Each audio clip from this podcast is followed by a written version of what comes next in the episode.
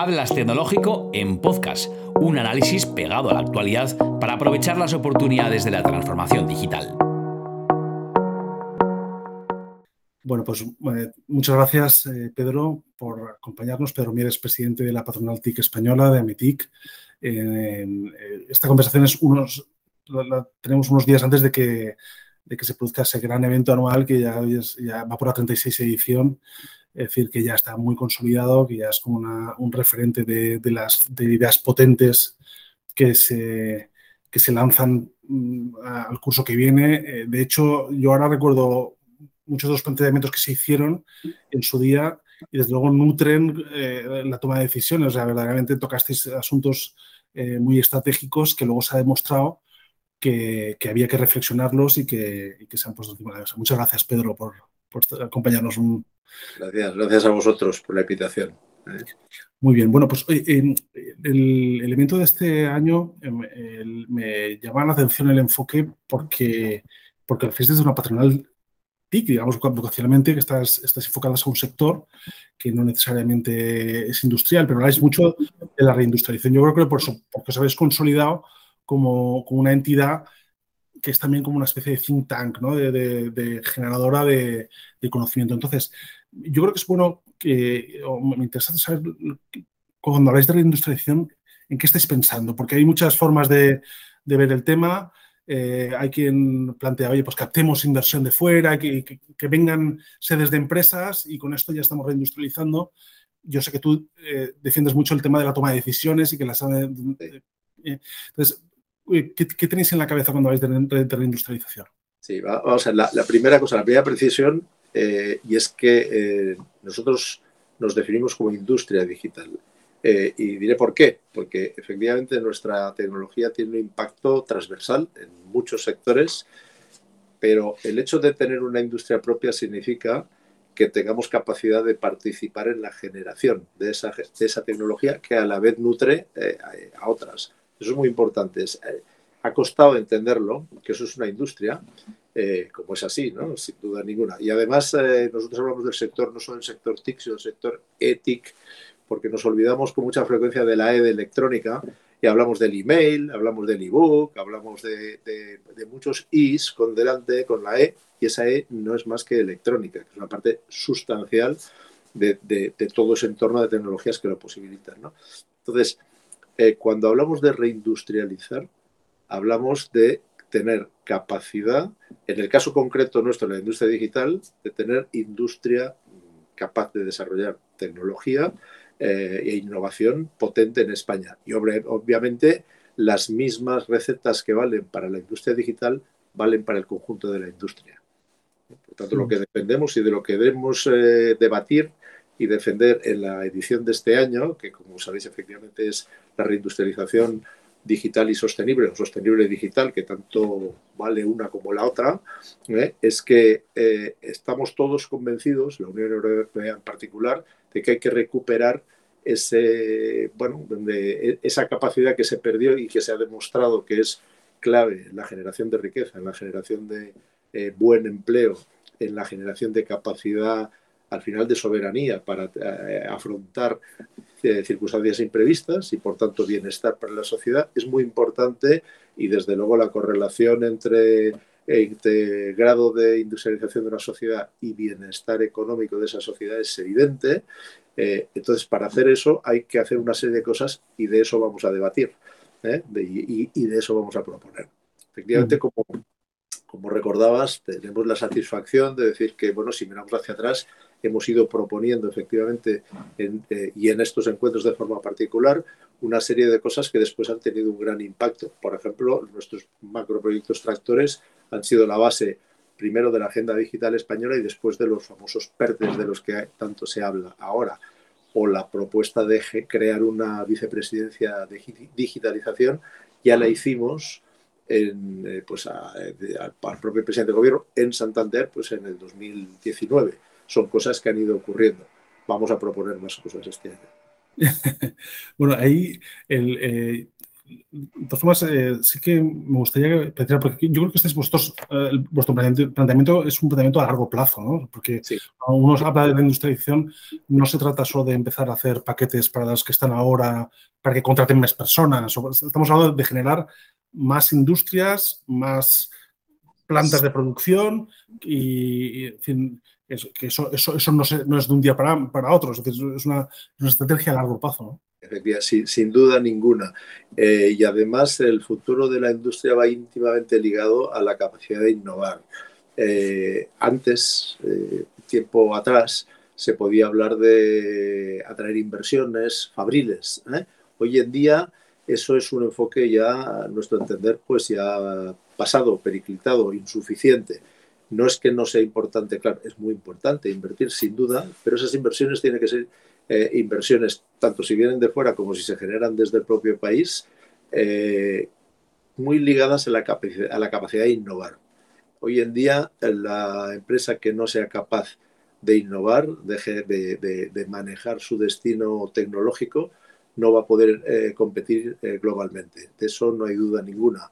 Por tanto, es, cuando hablamos de industria, hablamos de generar o de apoyar capacidad eh, de desarrollar, de innovar y por tanto de crear eh, y hacer evolucionar productos, sistemas de producirlos, etcétera, que permitan competir internacionalmente. Eso es eh, vital, es la base de todo.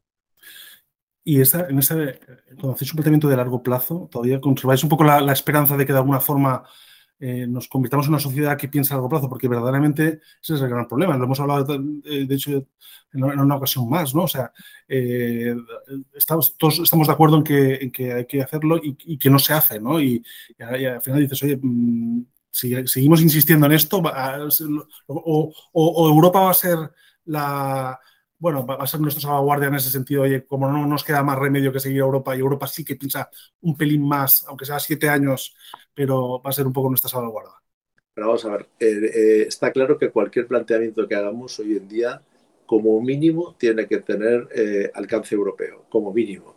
Las políticas restringidas a los eh, estados-nación se ha quedado pequeñas, el mundo se ha quedado pequeño, es mayor. No, no, nadie hoy en día puede pensar en poner en marcha eh, una, una, industria si no piensa en un mercado global. Y para tener fuerza en ese mercado global, eh, tal como van las cosas, tal como van evolucionando, pues hay que estar dentro al menos de un, de un de un bloque o de un entorno suficientemente importante como es en este caso Europa. De hecho, le vamos a dedicar una de las sesiones de nuestro encuentro, creo que va a ser muy interesante, va a ser un debate sobre el impacto de la geopolítica en, la reindustrialización, donde vamos a tener a, dos primeros espadas, como son Josep Piqué y Antón Costas, en un debate que estoy seguro que va a interesar mucho. Pero sí, nosotros pensamos en el largo plazo, pero para eh, hacer un largo camino hay que empezar a andar ya. Ahí, eh, bueno, una cosa que me llama la atención es que vosotros seáis como el abanderado de. Realmente sois los. El abanderado en el tema de la industrialización. Sois la, organización que más estáis posicionándoos o de una forma más vehemente y más activa y más visual. Me llama la atención que. Porque hay muchas organizaciones sectoriales eh, del metal, de la madera, de bienes de equipo, de maquinaria, de, y, parece un poco que, que al final. Eh, la voz, o los que o los que tenéis una visión transversal, que al final tocáis todos los sectores, sois vosotros y por eso habéis asumido ese papel. Bueno, eso tiene dos, yo creo que, bueno, seguro que tiene muchos, muchas, muchas, eh, muchos motivos, ¿no? Motivaciones. Una claramente es que la, efectivamente nuestra tecnología es la tecnología que está transformando no solo la sociedad, sino muy en particular la industria, y eso lo conocéis muy bien vosotros, que estáis muy metidos en el tema de industria 4.0 y demás. Por tanto, es consustancial. ¿eh? De manera que no es, no es extraño. Pero hay otro detalle no menor. Nosotros nos definimos no como una, vamos a decir, una asociación clásica o típica al uso. ¿eh? Eh, está claro que defendemos, y es el primero de nuestros objetivos, defender los intereses de nuestros asociados en, en cualquier entorno, pero nos definimos como una asociación propositiva. Nos gusta proponer cosas, proponer cosas de futuro. ¿eh? Y por eso probablemente, y eso tiene también bastante que ver, pues que el equipo directivo que, que, que, coordino, que lidero, está formado en buena parte por empresarios y empresarias. Y sabes perfectamente que una característica de las empresarias y empresarios, de los emprendedores, es el deseo ese de evolucionar, de cambiar. La inquietud, ¿no? Claro. ¿eh? Por tanto, no es extraño que eso pase. Oye, me, llama la atención el, el, artículo reciente que ahora cuando hablabas también de, de bueno, de, eh, la, idea de la idea que también la citabas en el artículo en el que ya, en el que llamas a crear el pacto de un pacto de Estado sobre la industria, ¿no? Me llama la atención que lo que lo pidas después de que se haya puesto en marcha el plan de recuperación, cuando ya estamos ya en, en, la segunda mitad del, del, plan de recuperación, lo que quizás habría sido algo que o sea, o quizás algunos esperábamos que el plan de recuperación fuera ese pacto de Estado, o sea, ese punto de encuentro en el que diseñemos ya lo que vamos a hacer. Pero bueno, mm, no sé, me llama la atención que, que lo planteéis como una carencia cuando ya tendría que haber estado hecho los deberes antes, ¿no? Bueno, vamos a ver, yo creo que son cosas que van en paralelo. A ver, está claro que los planes de... Eh, el plan de transformación y resiliencia y demás, no hay que perder de vista cuál es y debe ser el objetivo. El, objetivo es transformar. ¿eh? Todo lo demás tiene que ser subsidiario a, ese objetivo de transformación.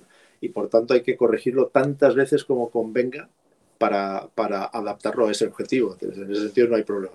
El pacto este por la industria es una, muy buena iniciativa, eh, eh, liderada desde, desde las entidades de la sociedad civil, pero amparada mucho eh, por el propio Ministerio de Industria y creo que tiene mucho sentido. Es decir, porque, claro, aquí lo que no puede ser es que cada gobierno que llegue eh, haya que empezar a pensar que mm, esto es un tema demasiado importante, es un tema de Estado, es un pacto de Estado, debe ser un pacto de Estado. Y por tanto, todas, en este caso las fuerzas parlamentarias y obviamente los, los agentes eh, de la sociedad civil, las asociaciones empresariales, los sindicatos y demás, pues eh, las, asociaciones profesionales, que sea, de hecho este, este, esta propuesta de pacto de Estado se ha elaborado conjuntamente con participación de asociaciones empresariales como nosotros, de sindicatos, de los colegios de ingenieros, que además han actuado, digamos, como secretariado de la accionesta, y se, efectivamente se presentó a los grupos del Congreso de Diputados justo antes de,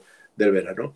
Eh, esa es la base sobre la cual hay que eh, elaborar una ley de industria, y se va a elaborar seguro una ley de industria con una visión a largo plazo, no para una legislatura, no para un gobierno, no para una situación particular, sino con esa visión a largo plazo de la que hablábamos.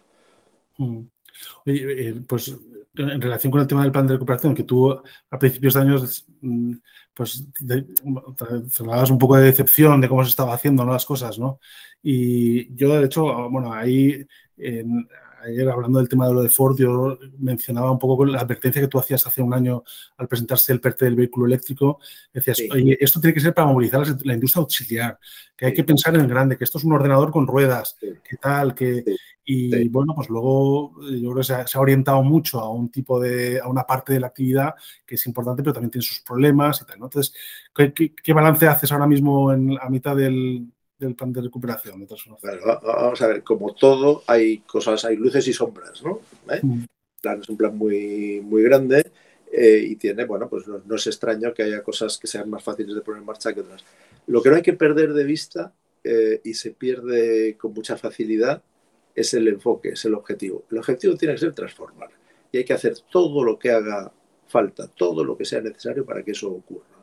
Entonces, ¿qué, qué, qué ocurre? Yo creo eh, que los, planes, los PERTES, el plan en sí de base está bien enfocado. O sea, los objetivos son correctos, los recursos son correctos, eh, formalmente está bien elaborado. ¿Dónde está el kit de la cuestión? Eh, en la ejecución. Entonces, en la ejecución topamos con distintas cosas. por un lado, con una legislación administrativa arcaica arcaica. ¿eh? Entonces, ya se ha hecho un esfuerzo que hay que reconocer, es decir, se hizo una, modificación de las, de las, leyes administrativas para que eso, pues, eh, de alguna manera se suavizara. Vale. Eh, después topamos con una administración que está acostumbrada a hacer una cosa distinta. Le pasa a la administración, le pasa como a las empresas. Las empresas se tienen que transformar, se están transformando porque tienen que hacer cosas muy diferentes de las que hacían tradicionalmente. Tradicionalmente la administración está acostumbrada a sacar convocatorias, adjudicar unos recursos y, y, ya está. Y parece que ahí se ha acabado, parece que ese es el fin. No, ese no es el fin, ese es el principio. El fin es cuando eso sirva para el objetivo final, que es transformar. ¿eh? Eso requiere un cambio de mentalidad que no es fácil y como todos los cambios, eso genera resistencias, genera dificultades y genera resistencias. La propia, en la propia administración tenemos una administración también que tiene un corte ya, iba a decir clásico, más que clásico, que ya no es el corte que toca hoy en día. Eh, tenemos eh, pues, eh, intervención, abogados del Estado, que todo eso está muy bien y es muy necesario, pero no es lo que hoy en día hace falta, o no solo hace falta esto para hacer la transformación. Es como si en una empresa pues tú dijeras, bueno, pues mm, se va a liderar, pues, eh, yo qué sé, por la, eh, financieros, administrativos, eh, está muy bien, es muy necesario, pero como una empresa la lideren financieros, administrativos y demás, sabemos todos a dónde va a ir. Entonces, eso hace falta cambiarlo. Entonces, eso, esa es una dificultad que los organismos y las personas de la propia administración más implicadas en la propia transformación lo sufren día a día y por tanto hay que denunciarlo en el mejor sentido, es decir, ponerlo de manifiesto. Eso hay que actuar sobre eso, hay que echarles una mano, porque la gente que quiere transformar necesita herramientas que hoy en día, no, eh, en torno a herramientas que no tiene. Y además, las personas que están todavía en una eh, mentalidad, eh, digamos, anticuada, porque al final es anticuada, pues chicos, no deben molestar. Eh, de alguna manera hay que facilitar que eso sea así. Entonces, eso, eso es eh, a nuestro entender muy importante. Y la otra cosa que hemos venido reclamando y proponiendo desde el principio es que a la cabeza, sobre todo de los grandes planes, tiene que haber gestores y gestoras eh, profesionales que vengan del mundo de la gestión, vengan del mundo de la empresa, del sector privado o del sector público, es igual, pero con mentalidad de gestión, de gestión empresarial. Y esto se está notando mucho en los resultados de los planes. Por ejemplo, el famoso kit digital, que está siendo un ejemplo de eficacia, bueno, pues para nosotros es, una, un demostrador claro de que a la cabeza que hay eh, personas con gran experiencia de gestión y además en este caso con gran experiencia de gestión empresarial. Bueno, un gestor de empresa, lo sabes perfectamente, ante las dificultades pues busca las soluciones un gestor, de, digamos, eh, solo en el mundo administrativo, pues busca las, aplicar las vías que el corsé administrativo le permite. Con el corsé administrativo no nos salimos. Sí, claro, el, cuando esto que tú dices, a mí también me lo cuenta, pues gente de centros tecnológicos, gente de empresas que, que están gestionando tal eh, te pues, con el tema de incluso el Instituto de Investigación. Eh, falta un poco también de cultura de, la, de, que de, que estos gestores entiendan, o sea, que, de repente no llegue un asunto a un interventor que de, tecnología no tiene criterio, ¿no? Y que, y que algo se atasque, ¿no? Porque no hay, porque se intenta encajar en legislación que no, que no encaja bien, en fin. Y ahí, eh. Sí, sí, está clarísimo. Hay, que apoyarles, hay que apoyarles a, los, a, la gente con capacidad de gestión, hay que apoyarles y para apoyarles hay que reclamar que puedan, eh, mm, eh, digamos, trabajar o desarrollar su trabajo en un entorno positivo, orientado al objetivo, no a la norma, sino al objetivo. No quiere decir saltarse ninguna norma, quiere decir que hay que poner personas y, y reglas y reglamentos suficientemente eh, flexibles y modernos como para apoyar la consecución del objetivo. Sí, si de este plan eh, saliera transformada la administración, yo creo que sería ya un éxito. ¿eh? Esa, es, la gran transformación. La gran transformación es esa. ¿eh? No, Eso Carmen lo dice también mucho. ¿eh? claramente. Bueno, eh, parece que ya empezamos a ver ya que se normaliza el, el ámbito de los microchips, eh, pero bueno, ahora tenemos el, problema de la inflación. Eso es un problema también muchas veces tecnológico. El otro día, eh, bueno, viendo ayer el tema de la, conversación del presidente de Ford con, analistas, pues él decía mucho, oye, tenemos el viento de cola, que es el, volumen y es, son los precios. En el fondo, ellos, ellos saben que es un margen para luego yo ya, ya, iré bajando los precios, de momento pues me, me, ayuda a tirar. Tenemos un viento, un viento de cara también que es la escasez de materias primas, el bloqueo de la, en la cadena de suministro. Cuéntame un poco el tema este de la inflación, cómo lo veis vosotros en, el sector, cómo lo está afectando y cómo, cómo lo veis de cara al futuro. Vamos a ver, es que aquí, aquí hay, hay eh, es un piso con muchas, con muchos componentes, ¿no? A ver, eh, la inflación es, obvio, es un problema que tenemos que encarar. Ahí está, eh, no es extraña. Nos olvidamos que hemos pasado una crisis, una pandemia con inyección de dinero masivo y eso en cualquier situación, tarde o temprano, trae inflación. Eso, eso está cantado. Por tanto, a nadie le debería sorprender que eso esté ocurriendo. Otra cosa es que haya que bueno, enfocarlo, resolverlo de una manera, o, que aparezcan otros eh, temas, como, como, están pasando con los recursos y demás, que, que, favorezcan eso. Bueno, el tema de la, de la escasez de componentes acabará. De hecho, ahora probablemente, hablamos de los chips, ahora lo que hay es una masiva inversión internacional que, que, tarde o temprano va a acabar en lo contrario. Eh, vamos a tener un exceso. ¿eh? Lo que no va a acabar es la necesidad de innovar para poder ser competitivos y generar capacidad, eh, productividad y por tanto oportunidades de buenos trabajos. Eso, no va a acabar. Entonces, ¿dónde hay que centrarse? Ahí.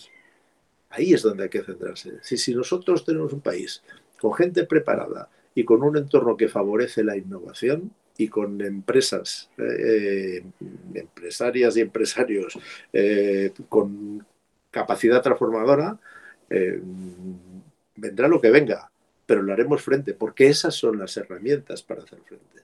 Esas. Es que precisamente con el tema del, del PERTE de los microchips, eso es un poco lo que vienen a decir los sectores que no son las foundries, que es pues, la parte de los fables, la parte de la fotónica, la parte del ensamblaje y tal. Y te dicen, eh, apostemos por esto, pero nos encontramos con que eh, 9.000 de los 12.000 millones eh, parece ser que iban a, Foundries. Yo no sé si al final irán, no irán, no sé si tenéis ahí alguna clave y tal, y, un poco cuál, cómo, has visto tú este, este debate que se ha generado. Bueno, vamos a ver. Eh, nos olvidamos de que estamos hablando de cifras muy importantes, porque sin darnos nosotros cuenta, si hace un año nos dicen que se van a dedicar 3.000 millones ¿eh? a mejorar la capacidad de las industrias, la formación, la innovación, eh, la investigación en el, ámbito microelectrónico, sencillamente no nos lo hubiéramos creído. ¿eh? Estaría fuera de lo, de, lo, de, lo, que hubiéramos podido pensar. Por tanto, partamos de esa base de, la, de, las tres grandes partes, digamos, que constituyen el PERTE, el PERTE chip, el PERTE de la microelectrónica, desde luego, para nosotros, sin duda ninguna, la más importante es, esa, es la que va dirigida a las empresas, a la formación, a la capacitación, eh, justamente no a las grandes inversiones de fondos. Bueno, eh, y es muy importante, son 3.000 millones, no son... Pues, si fueran 9.000 sería todavía el triple importante. 3.000, es que, es que nos hemos acostumbrado, nos parece al final poco, eh, cifras que son muy importantes. Las otras cifras, a mi entender, eh, es una, una, una, manifestación o una apuesta, si se quiere, del, gobierno español, se decir, oye, nosotros vamos a, no va a ser porque no apostemos que no vamos a estar. A mi entender, hay mucho más eh, riesgo y además yo creo que eso asumido, ¿eh? que, pues oye, esto puede salir o no, porque al final, primero de todo, hace falta tener un socio tecnológico potente dispuesto a, invertir, en este caso en España, y las decisiones de inversión, como se acaba de ver con Ford, no es una cuestión solo de dinero, no porque le des ese dinero a una empresa va a invertir. Pero una empresa tiene que invertirá si ve que tiene unas oportunidades razonables de recuperar eh, su inversión en un plazo el que estime. ¿eh? De manera que eh, yo creo que está bien que se haya hecho por aquello de decir, oye, aquí estamos y vamos a jugar la carta pero ni mucho menos, ni mucho menos hay garantía de que eso vaya a ser así, ni siquiera el hecho de que no se hiciera tendría que ser considerado como un fracaso. Sí debería ser considerado como un fracaso si no somos capaces de fortalecer nuestro, nuestro sistema, nuestra industria y por tanto nuestra capacidad de diseñar, de competir y demás. Que además somos capaces de, captar una inversión y esa inversión, pues mira, bienvenida sea. ¿eh?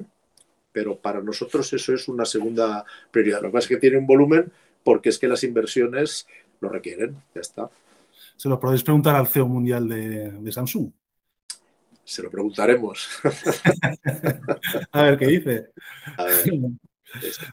Oye, en, el segundo día que siempre entráis ahí en temas de, como de grandes tendencias y tal, habláis ahí de la España cuántica y del metaverso y tal.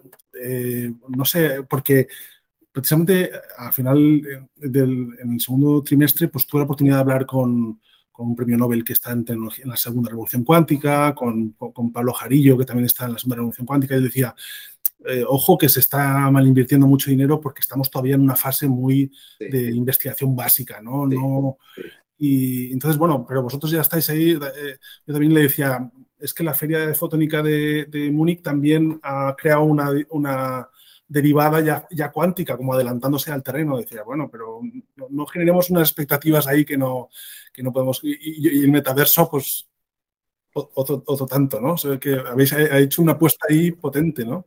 Bueno, vamos a ver, eso, eso es verdad lo que dices, pero también es cierto que si uno quiere eh, jugar un papel en las, eh, en las nuevas eh, áreas, tiene que estar desde el principio. Eso es muy, muy relevante. Entonces, el, el área cuántica. ¿Por qué nosotros creamos ya... Pedro, ¿dónde crees que, dónde, dónde ves a España ubicada en esas dos? Estoy totalmente de acuerdo contigo y, y, un poco planteamiento, pero, con la idea de decir, oye, ¿dónde nos podemos ubicar?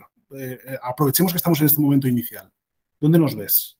Bueno, eh, vamos a ver, hablemos de la cuántica, por ejemplo. Nosotros, empezamos, hace dos años se creó en la Metiquia un grupo de, hace dos, ¿eh? un grupo de cuántica dices, bueno, ¿y, y, por qué? Bueno, por varios, por varios motivos.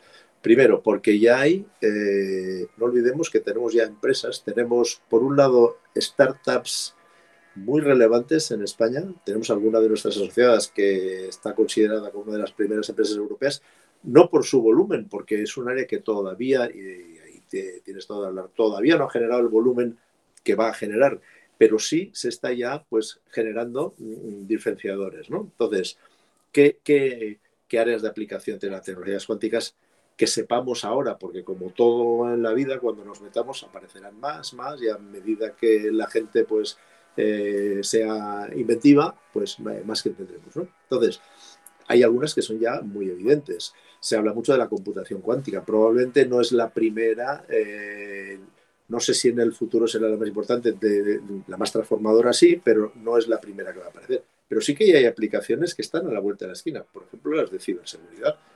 Está eh, claro eh, y lo conocéis y sabéis que ha habido ya algunas experiencias concretamente de transmisión, en el caso concreto de los chinos fueron los primeros que hicieron una transmisión satelital. Eso es muy, eso es muy crítico, eso es muy importante porque, eh, claro, supone tener la llave de desencriptar cuando los demás no la tengan. ¿no?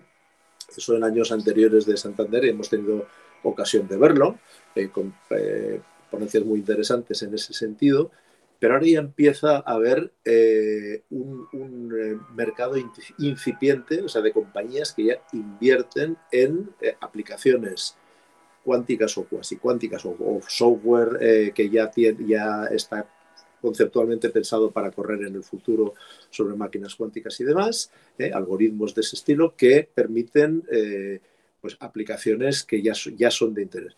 Como curiosidad, cuando nosotros pusimos en marcha el grupo Cuántica, mm, de Cuántica, uno de los primeros eh, empresas que, se sumaron a Metir justamente para eso fueron entidades financieras. Curiosamente. ¿eh? Pues claro, es, lógico. Pero vamos, ese es un punto. Más cosas. Tenemos en España entidades eh, científicas cuánticas de primerísimo nivel. Por ejemplo, el ICFO, ¿eh? el ICFO de Barcelona, está considerado como una de las, de las eh, entidades punteras en el mundo. Eh, y tenemos científicos españoles dispersos en el mundo también de primer nivel. Ese fue uno de los motivos de que hiciéramos hace ya un año y medio, presentamos un primer documento que se llamaba la, la España Cuántica y que ahora justamente presentaremos su actualización, donde cuando uno ve pues eh, lo que tiene eh, España, si hablamos de lo que tiene dentro y de los españoles que tiene fuera, pues cuidado porque tenemos gente muy, muy relevante. Por tanto, mm, no hay por qué no jugar ese, ese partido, hay que jugarlo ese partido. ¿Y en el metaverso dónde nos ves? Bueno, el metaverso, el metaverso es otra. Eh, el, metaverso, justamente la sesión que vamos a tener se va a dedicar a debatir de esto, que hay, que hay de cierto y de, porque es de esas cosas que se habla mucho, pero bueno, lo que no hay ninguna duda es que hay tecnologías, eh, realidad virtual, realidad aumentada, es decir, que esas, esas sí que están aquí. ¿eh? Entonces, eh, pues ahí da, ahí da, da, mucho, que pensar. ¿qué, ¿qué, oportunidades tiene España en el, en el mundo este?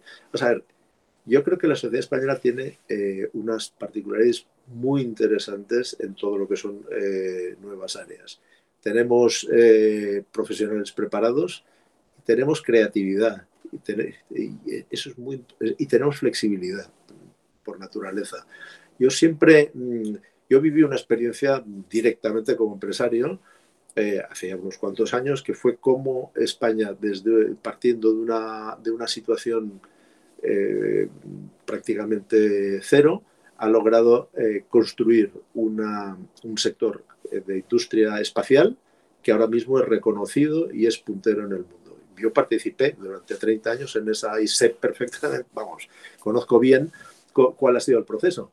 Y el proceso ha sido la conjunción de, dos cosas. En este caso, una, eh, el acceso a una demanda innovadora potente, en, este caso eh, la Agencia Espacial Europea, que tiene unas normas que hacen que si un país invierte ¿eh? y después eh, es competitivo, pues sus empresas pueden participar en los proyectos más punteros, más importantes.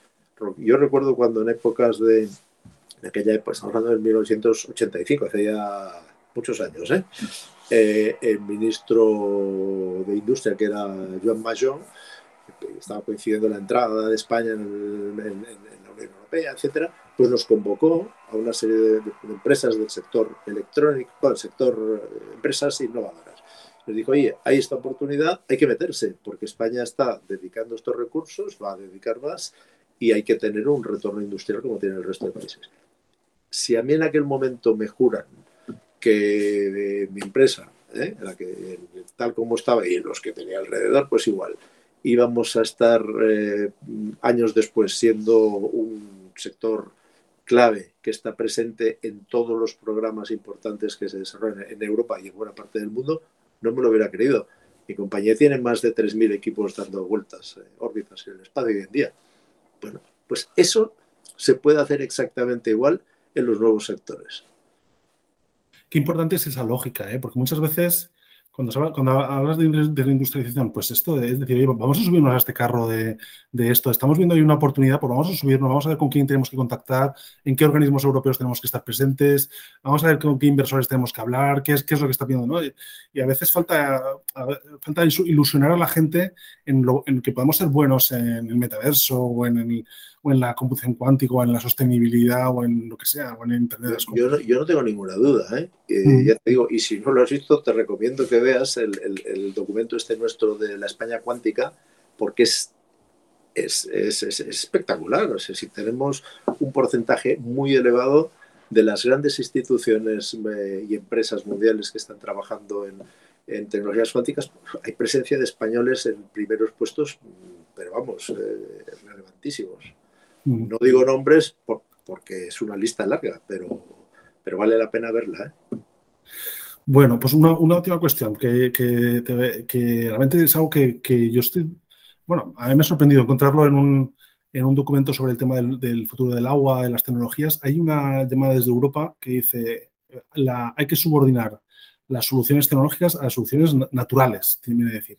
en, el, caso del agua, yo no sé si en todos los sectores se puede hacer, pero me parece muy interesante esta perspectiva nueva de, que, bueno, eh, tiene que convivir el, ámbito de la sostenibilidad o el mundo de las soluciones que nos pueda, nos pueda dar la naturaleza con el mundo tecnológico. Yo no sé, este, este tema es un tema que hay que darle vueltas porque eh, no, no, todos los sectores será igual y será igual de fácil, ¿no? Pero realmente está, está muy, directamente conectado con, con, el mundo de las TIC, ¿no? Y de la, y de la conectividad y tal. Sin duda. Y, y oye, eh, va a ser un gran driver también de, de, cambiar de mentalidad, ¿no? Hay que empezar a cambiar ya de mentalidad. ¿no? Sí, vamos a ver, nosotros eh, justamente eh, en, la primera, en la primera jornada de nuestro encuentro, la clausura la va, eh, a hacer Manu San Félix, que es un biólogo marino, que os recomiendo, recomiendo a todo el mundo muchísimo que la atienda. Yo reconozco que después de haberle oído a él una presentación, mi visión del mundo, mi visión de la sostenibilidad y de la vida y del impacto de los océanos en la vida cambió radicalmente. Es un magnífico comunicador eh, y es muy importante, tiene que ver mucho con lo que estás, con lo que estás diciendo, con lo que estás hablando. Hay que, hay que entender en qué mundo vivimos, el impacto que las cosas tienen para enfocarlas de, de una forma adecuada. Y la tecnología es una herramienta, no es un, no es un objetivo, es una herramienta. Lo que sí es verdad es que nos, nos permite hacer muchas cosas. Me está viniendo a la cabeza mientras hablo contigo un proyecto en el cual la industria española y mi empresa en particular estuvimos muy implicados que fue un satélite de la, de la, Agencia Espacial Europea que se llama SMOS, que es, a lo mejor has oído hablar de él, que es el Soil Moisture and Ocean Salinity. Este fue un, un, eh, un satélite, fue, fue porque se lanzó hace más de 10 años, pero sigue estando funcionando, aunque tenía una vida prevista de 3 años, que por primera vez en la historia fue capaz de hacer un mapa mundial de eh, humedades, o sea, de, de, de, sí, de humedad en la, en, y de salinidad de los océanos. Salinidad de los océanos es importantísimo porque es el que provoca y regula las corrientes marinas, que son el primer regulador del clima. ¿eh? Por tanto, para modelización del clima es muy importante. Se llama en la ESA el satélite del agua. La participación española, tanto de entidades científicas como de universidades, como de empresas, fue elevadísima. Sin esa tecnología no podríamos tener mapas que después permiten pues, eh, modelizar el clima, eh, prever eh, catástrofes, eh, gestionar óptimamente. O, hacer, la complicidad esta de la naturaleza con la tecnología. Claro, ¿no? o sea, claro. Cuando conocemos a la naturaleza, si la conocemos mejor, podremos convivir mejor con ella, ¿no? O sea, trabajar juntos, ¿no? Mejor. Claro, claro. Sí, pero... decía, decía, ahora no sé quién era el pensador que lo decía, pero, pero sí que lo, sí, sí lo que decía, que hay que conocer las cosas para amarlas, ¿no? Entonces es muy, es muy importante empezar por conocerlas amarlas y después se pueden desarrollar cosas. Esa frase que también la, la, la, la dice, yo creo que estuve, estuve buscando y creo que es San Agustín el que lo dijo, pero no estoy seguro. Pues no te extrañe, pero quien fue estuvo muy acertado. Digamos, a mi mujer le gustó mucho esa frase y dijo, vamos, tenemos que buscar quién es y creemos que, creemos que es ese. Yo sé, yo sé, yo sé que, que Cousteau, por ejemplo, lo ha utilizado el océano, ¿eh? pero es probable que el originario sea. Bueno, Pedro, pues un placer como siempre. Muchísimas gracias. Seguro que va a ser un exitazo. Lo, vamos a seguir con mucho interés porque desde luego siempre es que está súper demostrado que lo que decís ahí luego va a ser clave para... para o sea, hay, que, hay, que, guardárselo para luego en la toma de decisiones tener criterio. Pues nada, o sea, bien. Mil gracias, Pedro. Que estéis todos muy atentos para que sea así. Un abrazo muy grande. Y que colaboréis, claro. Desde luego. un abrazo muy grande. Igualmente, muchas gracias. Adiós, adiós.